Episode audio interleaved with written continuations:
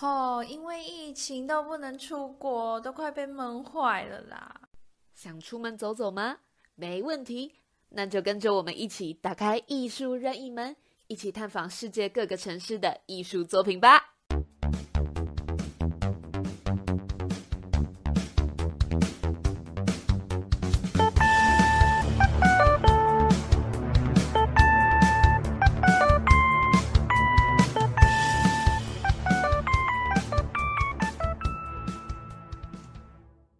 欢迎来到艺术任意门，我是主持人眼角膜。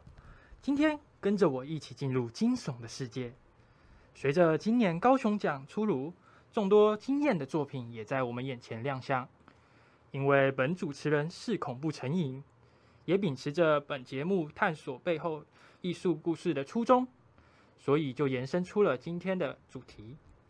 那我们今天便一起深入探索这次二零二二高雄奖的得奖作品中，有哪些让你背脊发凉、吓到吃手手的作品，以及背后的故事。首先，先介绍一下今天来到本节目的来宾：细胞核、Hello，大家好，我是细胞核。叶绿素，嗨嗨，我是叶绿素。还有立腺体。嗨，大家好，我是立腺体。这几位都是今年高雄奖出来后都有前去参观的植物包器。诶，没错，你没听错，就是植物包器。会去看展览的植物包器，你见过吗？今天本节目便是邀请到他们三个来跟我们分享参观其中的心得。当然，听到现在，相信仍有些人十分好奇，什么是高雄奖呢？高雄奖是在一九九六年由高雄市美展这个地方性的奖项。迈入全国性的比赛，只要你拥有中华民国国籍都可以报名。主要鼓励新生代艺术家参与创作，持续创新，是一个下至初学者，上至专家，皆可以在这个平台同等较量的一个奖项。而同时，有了高雄奖，使高雄市的居民或是参观的民众都有机会可以在高美馆内享受多元的艺术作品。透过这些作品所蕴含的背景意义。便能让大家领略到高雄在地或是其他地方的人文历史风景。而本人也是因为这个奖项而有机会去一睹高美馆的风采，在享受艺术的同时，也惊叹于高美馆内舒适的观展环境。这次所有得奖的作品也真的是各路大神各显神通啊，让人不只是得到视觉的冲击，也在了解其中背后的意义，更是佩服的五体投地。每个惊悚的作品背后都有想表达的含义以及历史，就像每个恐怖片背后都有让人同情的故事。所以，本次节目将追寻所有蕴含灵异、惊悚以及恐怖故事的艺术作品，并追查出背后的真相及故事。今天就随着我眼角膜的脚步，我将带着各位领略高雄奖里我们觉得奇特的作品。那我们第一位要访问的包气是叶绿素。叶绿素你好，这次我们惊悚的单元，你要分享的作品是什么呢？主持人好，大家好。啊、呃，在高雄奖里面，让我感受到最可怕氛围的作品，就是李佳宏还有李子宁艺术家一同创作的《经营诉说与聆听》。哎、欸，我也有看到那个、欸，哎，我也觉得有点恐怖，有点不舒服的感觉。哎、欸，对对对，我也是。还好，原来不只是我这样觉得。没错，我们都不是孤单的啊。那因为有一些听众可能没有看过高雄奖，所以不知道这个作品是在说什么。那我就大概简单的描述一下作品的呈现方式。艺术家是一部影片的形式呈现给大家看，主要是创作者找了四个互不相识的受试者，他们被关在一个小房间内。然后是在晚上进行拍摄的，所以过程中啊都是那种欧妈妈诶，什么都看不清楚啦。然后再利用夜光监视器拍，所以呈现出来的画面呢，会是以黑白为主。那影像内容呢，会分割成四个小格子同时播放，每个格子内的主角呢，分别代表着不同的人，然后却同时在经历相同的事件，观众便会以第三者的视角，跟着被拍摄者。一同感受气氛的诡谲，还有害怕。哇，为什么我光是听不用看就可以想象那个恐怖的画面呢？我想大家听了你的描述，应该会很好奇，这到底是一个什么样的作品吧？你可以再继续跟我们介绍一下吗？当然好啊。那在了解一个艺术作品之前呢，要先看一下创作的动机，还有故事等之类的嘛。所以我就上网查了一下，发现这两位艺术家呢，在网络上有提供相关的资料。那根据他们自己的描写来看，是说这部作品主要是聚焦在白色恐怖时期，以前国民政府不是关了不少的政治犯，也迫害了不少无辜的人民。那有一位是政治犯，同时也是作家的梅继明先生，在他晚年自身经历的一本小说就有描写到，在一个夜晚，不知从哪里响起恐怖诡异的吼声，震撼了整个监狱。恐怖就像电流一样传遍每一个人的感觉，在高山的静夜里，就像一阵无比悠长恐怖的大合唱。那虽然我没有经历过那段时期，但我自己念一念也觉得可怕了起来呢，而且还起鸡皮疙瘩。哎呦，才第一个作品介绍，怎么就这样啊？还好现在录音室里是白天，不然我不敢自己回家哎。笑死！既然会有一个这样的故事作为基底，真的很好奇背后的作品含义是什么呢？对对对，我也是这样觉得。那总共有四名参加者，其中两名是政治犯的后代，另外两位则是执法者的后代。参与者是彼此看不见的，他们只能透过聆听声音的方式，所以最能够真实的表现出他们的模样。那身为不同身份后代的他们，借由各自的梳理、探问，去回应环境历史还有家庭背景对他们造成的影响。所以我想这里带出来的意思应该是。白色恐怖时期，不仅是他们那些人的历史，其实也是台湾人共同的历史。嗯，深有同感。那你个人的感想是什么呢？诶，都高雄奖有许多优秀的艺术作品，每个作品也都有不同的故事和意义存在。但我就是对这个经营的印象最深刻。我记得那时候作品展出的地点是在高美馆里面的一个小空间。要拉开黑色帘幕才能走进去的那种。那我一进到里面的时候呢，其实光是看到那个监视器的影像在那边，其实就已经有点害怕了，就是觉得很诡异这样，然后会让我想到那种恐怖片，很怕会有鬼冲出来吓人的那种。诶，那你们看过的，觉得嘞？哎，我懂你耶，所以我其实待一下子我就出来了，笑死人！我也是。其实我们可以组成什么胆小鬼三人组了吧？好好笑哦，这什么奇葩名称啊！好，那我继续。然后又得知创作背景之后，便觉得可怕的其实不单只是那个画面感，而是过去白色恐怖时期，大家应该多少都知道的那段历史。如果真的发生在自己生存的年代，不知道会有多胆战心惊，但我想就是有过那个黑暗时期，才能在之后迎接一片曙光，一个全新的开始。烂泥也是会发出信仰的嘛。哦，我还想要分享一个东西，就是如果大家对白色恐怖有兴趣的话，推荐大家都可以去看一部电影，叫做《返校》，真的很值得令人醒思。然后它不是那一种一般的恐怖片，是心里发寒的那一种。所以应该也算是惊悚片的一种吧。那因为它的时空背景是真实的存在，所以会让人更加感觉更贴近真实的生活，然后就会感到害怕害怕。那这个绝对不是叶配哦，好电影绝对必推啊。然后经典的名言就是“你是忘记了还是害怕想起来”，也超洗脑，还有很值得令人回味。好，那我们谢谢叶绿素的分享和电影推荐。等下还有两个植物包器会跟我们做介绍，那我们先休息一下，进个广告。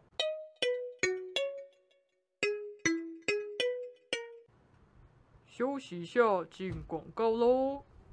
订阅艺术任意门 Podcast 频道，走路、跑步、脚步拐道，睡觉都在笑。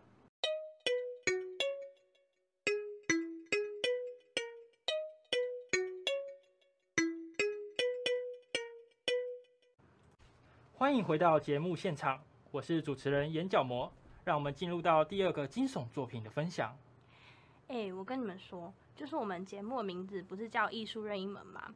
然后我这几天回去就有看了一些哆啦 A 梦电影，其中有一部好像叫做《大雄的大魔镜》吧。他们就有一段冒险，兽走到火山群里面，然后他们在经过那里的时候啊，就有各种怪声，甚至还有那种很像鬼火的东西。我就觉得说，哎、好适合探险哦。所以我就在想，不知道真实的活火山内部会长怎么样子，你们觉得嘞？诶，我其实没有想过这个问题耶。但是火山不就是应该是红色的吗？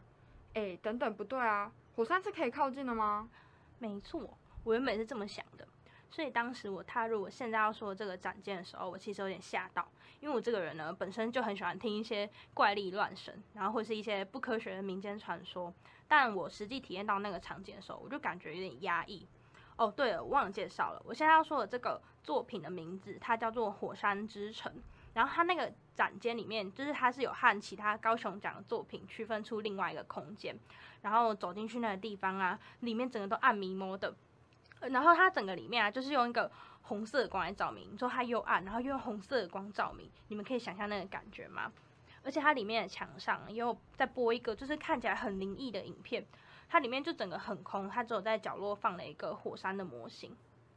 哦，哎，那那个是什么影片呐、跟火山有什么关系吗？有哦，对，那个就是这个展品的主题。我前面不是问说，就是你们觉得走进火山群里面的话，火山会是怎么样的吗？那个影片啊，就是在关于一个团队他们夜游火山群的记录。啊，夜游火山群，对，就是这个创作者，他们这个团队呢，他们叫做引爆火山工程，他们的一个叫做副地理学计划的东西，就是会带着大家哦，他们叫做夜行者，一起去探索大屯火山群。而且那个团队里面啊，有不同学科背景的人，例如像是古文明学者，或者是生态调查者。诶，我跟你们说，甚至还有什么飞碟研究学会、灵异研究学会等等的。然后他们就在大半夜去探索那个某型亚会出现的地方，甚至还会带着罗盘的那种。等等，为什么要带着罗盘？还有飞碟和灵异研究学会到底是怎么回事啦？因为大屯火山群它附近流传的一个传说，就是有一个矮人族，他们叫做燕族。然后他们不只有矮而已哦，他们还有红眼睛，还有红色的皮肤哦。他们那个燕就是三个火叠起来那个字，你说两个火叠起来念燕，然后三个火叠起来念燕嘛？嗯，好，反正就是呢，燕族它是一个身形短小，然后他们有红头发、红眼睛、红皮肤。诶，这样讲起来，突然觉得他们跟火山根本就融为一体了，好不好？这是他们的保护色是不是啦？超市哎、真的有哎、哎、但是但他们有在北台湾的火山群那边有被目击过，所以其实，在火山那边还是可以看得到他们的啦，哈哈，没有啦。所以其实我刚才说的这个计划，他们就是去探访关于这些东西，而且甚至还有拍到影像。哎、然后除了探访以外，他们还有另外综合火山上的各种经验知识，还有一些关于飞碟的目击事件记录。这样就是这样，让他们可以更清楚的知道，就是那个彦祖的位置在哪里。而且在他们的记录影片里面，也有提到关于那个某西亚的传说。就是某西亚这个东西呢，它是在台湾还有福建广泛流传的民间传说，它是一种会诱导人类到山野间迷失的鬼或者是精怪啊，其实就是那个所谓的魑魅魍魉啦。讲到魑魅魍魉，就是前面叶绿素提到的电影《返校》里面就有出现魑魅魍魉，只是里面的魑魅魍魉和这边的长得不太一样。所以呢，其实人们对某些爱有很多种想象，像是灵异节目里面报道的红衣小女孩，它就是掺杂了多种猜想的结果。所以我们现在这个灵异节目呢，嗯，惊悚节目啦，也让你们各位可以想象一下，出现在火山群附近的魑魅魍魉会长怎样。哇，怎么觉得有点可怕，可是又很猎奇？哎、还是我们纠团一起去好了啦。哎可以去了啦，耶搞不好多人同行还有打折嘛，对不对？走啊，哎、走啊！他们他们官网还有特别备注说，因为夜行的路线曾经发生过目击外星人，甚至是目击飞碟的事件，而且或者是有一些居民有被小矮人带走，甚至到现在都没有回来的这种奇怪的经验。所以呢，那官网就有特别提醒大家说，如果有疑虑的人的话，也要视情况报名哦。所以有没有觉得听起来超酷的吧？哇，外星人哎，怎么听起来让人更想报名了？你说他们那个叫什么东西啊？哦，他们那个计划叫做夜行者计划，然后他们的团队叫做引爆火山工程。那他们的创作呢，是希望就是在这个惊悚背景之下呢，就是嗯，可以带大家去探讨，就是关于火山，还有嗯，就是让大家知道，除了媒体报道的火山的恐怖的情况之外呢。火山也是有另外的一面，是在这个惊悚背景下来之后，他们想要传达深奥的一面。然后像我们展览所播放的影片，就是他们在黑夜中去探访火山群，然后一整个点着红红的光，甚至而且他们还去晚上庙，哎，就是整个暗暗的，然后还点着红色的光，感觉喜欢夜游的应该会很喜欢。你们有没有觉得听完他们做事之后，对火山的看法都不太一样了？有有有，差的可多的嘞。对吧？我也是。像我之前对火山印象就是会造成天灾的刻板印象。看完这个展览之后，我才发现原来火山还有这么多神秘的一面。所以如果你们有兴趣的话，也可以去看引爆火山工程这个工作室他们发的东西，应该会启发你们对于火山的更多想象。我自己是透过这个作品，让我更加认识了距离我十分遥远的火山群之外呢，我也发现虽然高雄没有那种活火山，但是我们有我们那种特有的、很少见的泥火山呢。嘿嘿，我有去过哦，而且还有拍照哦。哎，在电厂那边那个吗？真真的假的？还是你等下借我看一下？好啊，好啊。哎，我也想看，因为网上都是一些空拍画面，我想看是现场会长怎样。因为我觉得这就是高雄这个城市一个特别的，而且常被忽略的组成。所以呢，我有机会的时候想去走访看看，所以我想跟你们分享。谢谢细胞核。哎，不管是夜游大屯火山，或是你额外分享关于高雄特有的泥火山，都太酷了。没想到看展览品的同时，也能让我多了解到关于高雄特别的地理环境。想必听众们现在也正拿起手机去查询泥火山风景区的面貌了吧？那么我们先进一段广告，广告后回来要和我们分享的是最后一个植物包器，我们的立腺体，大家不要错过哦。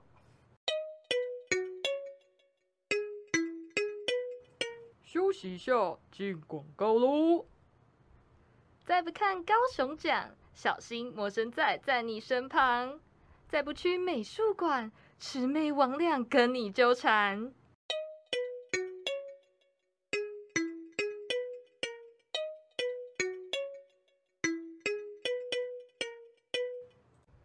谢谢大家再度回到我们的节目现场。哎，那立宪体要跟我们分享什么作品呢？